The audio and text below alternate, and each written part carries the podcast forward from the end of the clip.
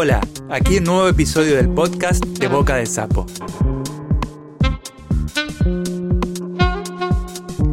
Donde las y los creadores leen sus propias producciones.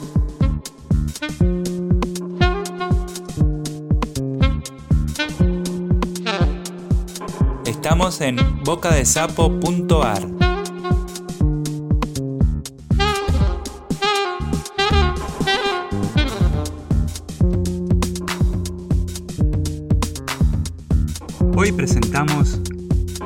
Oliverio Coelho, que lee su cuento La muerte del crítico.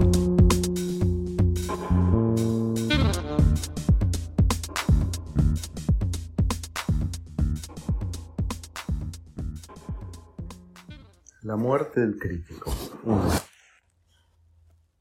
Todo hombre que quiera reducir la culpa debe camuflarse. Si el culpable además es una víctima, debe desaparecer, renunciar a todo. Desde joven, casi a diario, Mingyu se emborracha solas en bares de mala muerte. Las razones no pueden consignarse acá y ahora, porque el alcoholismo en cada hombre tiene raíces distintas. Pero lo cierto es que en el curso de su vida, pese a todo, Mingyu nunca se vio perjudicado por la bebida. No hizo papelones en público ni fue preso. Al contrario, gracias a la bebida tendió a beneficiarse en el trato con las glaciares mujeres coreanas y a la hora de escribir cuentos breves que nunca llegó a publicar. Si no fuera por un desgraciado accidente, Ming-Yu habría tenido al alcance de la mano un moderado futuro literario, pese a su original falta de estilo. Después de un tiempo habría recibido algún premio editorial importante, habría comprado una casa en una zona cara de Seúl, habría bebido en paz licores buenos y no habría estado expuesto a desgraciados accidentes de tránsito. No podría atribuirse el accidente al alcohol. Hasta ese día Ming-Yu había manejado por lo menos cien veces borracho por la ruta. El percance, por ende, podría haber sucedido mucho antes, o nunca, o más probablemente en plena sobriedad. Debe quedar claro que ese accidente es un episodio menor en relación a lo que reveló en la vida de Ming-Yu. Él no era el hombre que creía haber sido hasta entonces. Las circunstancias del accidente fueron estrictamente intrascendentes. Como ya dije, manejaba borracho, aunque en un bebedor regular cierto grado de ebriedad es natural y hasta beneficioso. Desde la perspectiva de Mingyu atardecía. Desde la de los testigos y las víctimas ya había anochecido. La ruta estaba desierta. En general, el camino que une Wonshu con los suburbios de Seúl está vacío. La iluminación es mala y a cada momento el conductor de turno, ebrio o sobrio, debe poner atención en las sombras que flamean a los costados del camino. Un segundo de distracción combinado con un instante de azar y la catástrofe está en ciernes, como una tormenta. El velocímetro marcaba 100 kilómetros por hora. En la radio sonaba alguna untuosa canción de moda. A los costados se alzaban plantaciones e invernaderos con lonas de plástico para el cultivo intensivo de hortalizas. Ming Yu levantó la mirada y ahí estaban, en el espejo retrovisor, sus facciones como estiradas en el fondo cóncavo de una botella. Una risa espantosa lo invadió al discernir en su fisonomía rasgos de nano. Apretó los ojos, parpadeó, levantó la mirada y todavía ahí, excediendo el espejo como si las facciones estuvieran pegadas al vidrio y la figura deforme intentara espiar algo difuso que sucedía en el interior del coche, estaba él, riendo. Su dentadura parecía torcida y amarillenta. Mingyu se sintió desgraciado. Pensó que esa era la imagen final de su vida. Estaba alucinando su propia muerte. Justo en ese momento de deleite siniestro, una masa extraña percutió contra el paragolpes y se deslizó debajo de las gomas. Mingyu no atinó a frenar. Relacionó los gritos espeluznantes con el fenómeno en el espejo retrovisor. Recién cuando otro cuerpo impactó y rajó el parabrisas, él frenó. En la expresión del rostro agonizante se escurría algo familiar. Observó un último parpadeo entre la espuma de sangre que borroneaba la cara de la víctima. Como resucitados que escapaban de un cementerio, numerosos cuerpos maltrechos surgieron de los costados. Se echaron sobre el coche entre arengas y comenzaron a zarandearlo. Luego intentaron entrar. Mingyu pensó en bajar y echarse a correr. Todos esos body snatchers con sobrepeso no tenían posibilidades de alcanzarlo. El motor todavía estaba encendido. Arrancó. Los golpes en el capó se intensificaron. Un cuerpo rebotó en la luneta nuevos gritos tremebundos y crujidos. Puso correctamente primera y esta vez el auto avanzó en vez de retroceder. Gozó mirando por el espejo a esa hostil manada de carneros aullando contra la luna alzada en el centro del camino. El vidrio de la luneta también estaba astillado. Después de andar un rato, notó que en el capó había un cuerpo adherido al parabrisas como una gigantesca mariposa de sal. Paró en la banquina, bajó para evaluar la situación y vomitó. Buscó algo con lo cual empujar el cuerpo, pero a los lados no había más que pastizales desiertos, invernaderos y polvo. Se resignó a tirar de una pierna Apretó el tobillo, desviando la mirada y una zapatilla negra se desprendió del cuerpo. Del mismo modo, sin mirar, retiró una media, otra zapatilla, otra media. El cuerpo no se movía. Los pies estaban tan fríos que parecían de porcelana. Tiró de los dedos, apretó una uña. Cálida humanidad.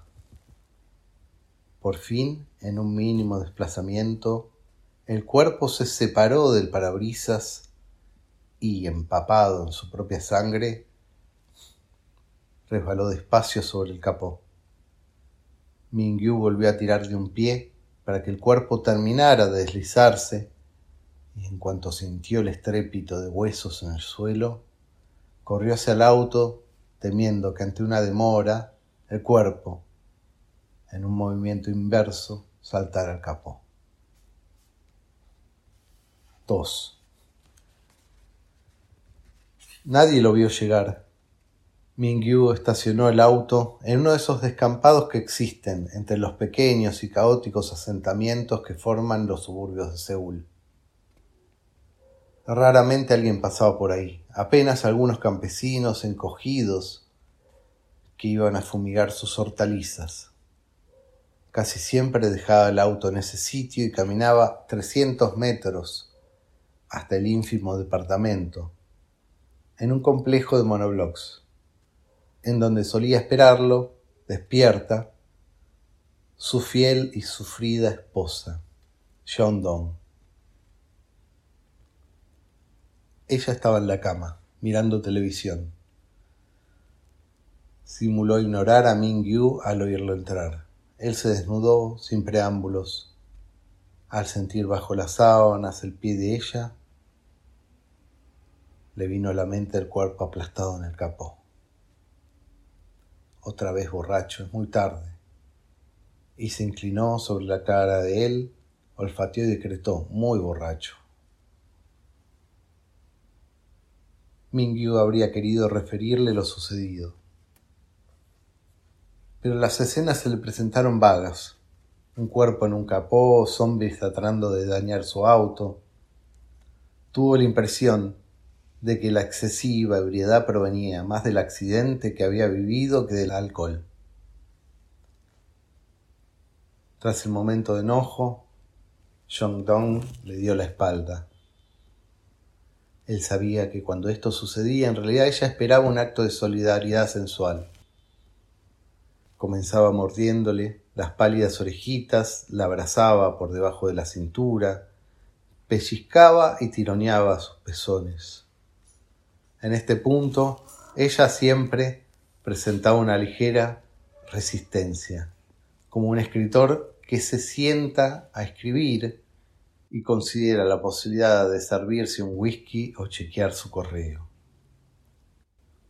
Entonces procedía a vencer esa pequeña resistencia tumbándola de espaldas y ella emitía un primer gemido, una especie de gorjeo al cual le sucedían chillidos suaves, tironeos en la garganta y en el omóplato.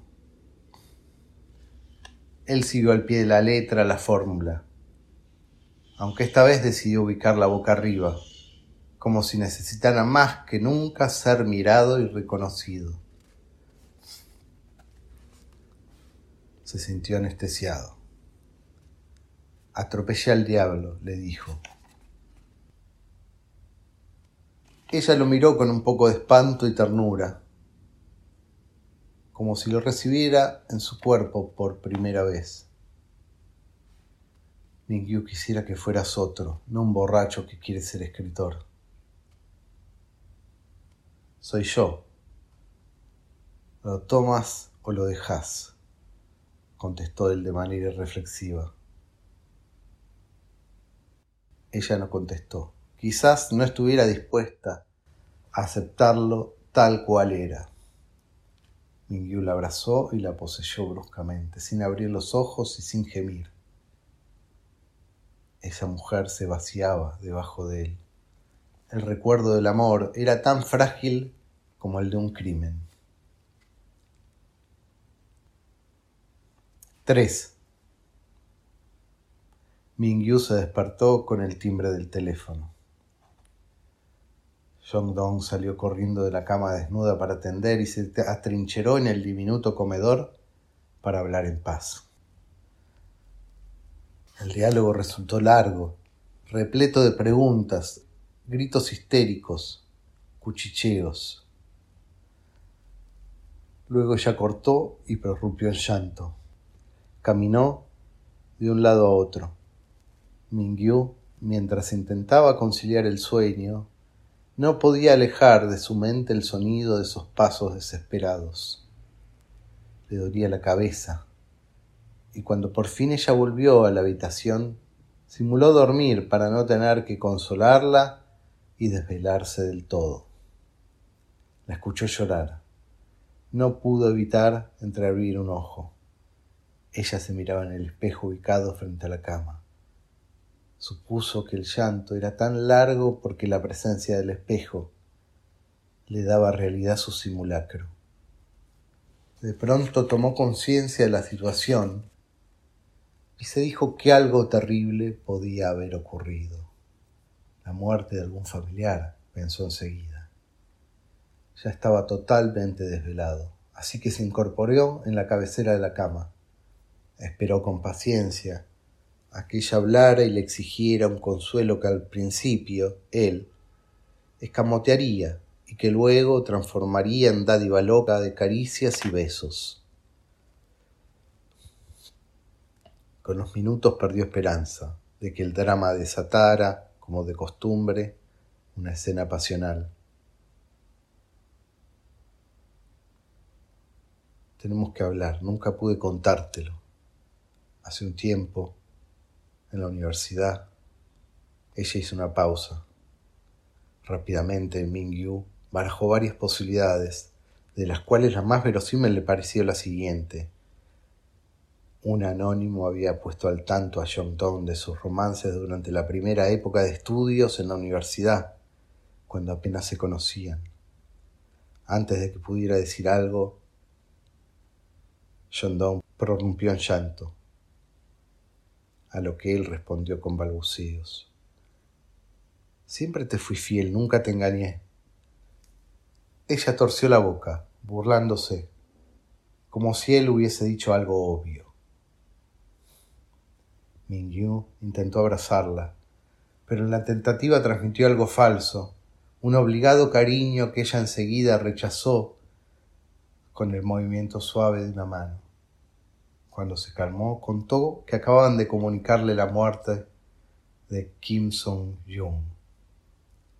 Kim, en pocas palabras, era un reputado crítico literario que había sido profesor de ellos en la universidad y que, en su momento, cuando John Dong y él se conocieron en un curso de escritura creativa, había destruido metódicamente todas las composiciones de Mingyu, como si compitieran por la misma mujer. El mismo Kim había relegado una de sus composiciones a un décimo lugar entre once únicos competidores en el concurso literario de la universidad. Y había rechazado su primer libro de cuentos en la editorial Danchi con un demoledor informe de lectura.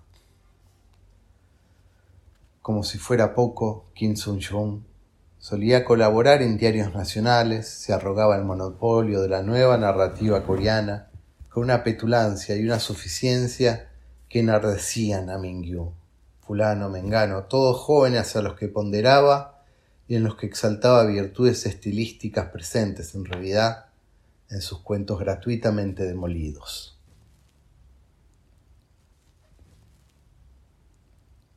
A pesar de esto, y al que alguna vez habían hablado de la animadversión que le profesaba Kim Sung-jung, Mingyu le contestó que no lo recordaba, pero que de todos modos lo lamentaba.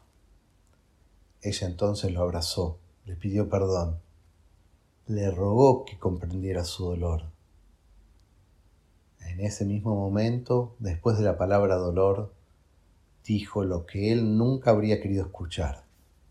Kim Sung-jung había sido una figura de contención, alguien a quien ella amaba y con quien supo tener, cuando él desaparecía borracho durante días o se iba de vacaciones a su pueblo natal, intercambios intelectuales.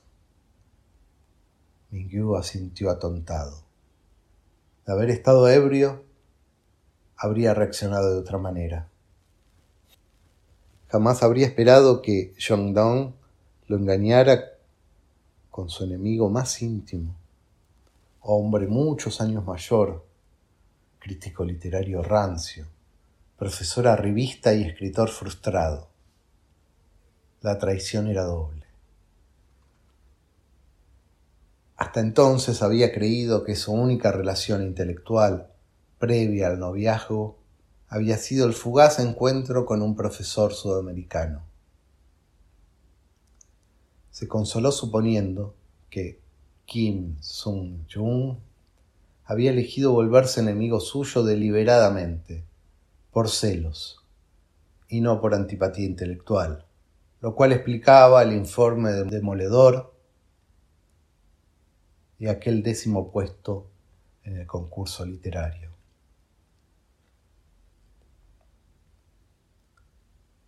A continuación, sin dejar de llorar e intercalar pedidos de disculpas, Jong Dong refirió en detalle el contenido del llamado que había recibido. Un psicópata no identificado había atropellado a un grupo de maratonistas nocturnos. La única víctima fatal había sido Kim Song-jong, que entrenaba en ese momento con el grupo de profesores de la Universidad de Subun al borde de la ruta. Su cuerpo había sido encontrado a 10 kilómetros del accidente. El criminal no solo había huido, sino que había andado mil metros con el cuerpo agonizando sobre el capó. Al parecer, a esa altura había parado. Según un testigo, se desembarazó del cadáver después de sacarle las medias y las zapatillas y no dudó en volver a atropellarlo con alevosía. No me cuentes más, es terrible, Mingyu tomó aire, puso su mejor cara de víctima y con aire compungido le dijo que a partir de ese momento lucharía por ser otro. Sugirió que olvidasen los problemas del pasado, los errores que pudieron haber cometido, guiados por el odio y la locura. Era hora de empezar de nuevo. Acto seguido, prometió, sonriendo, lo que ella siempre había querido escuchar. Nunca más intentaría convertirse en escritor.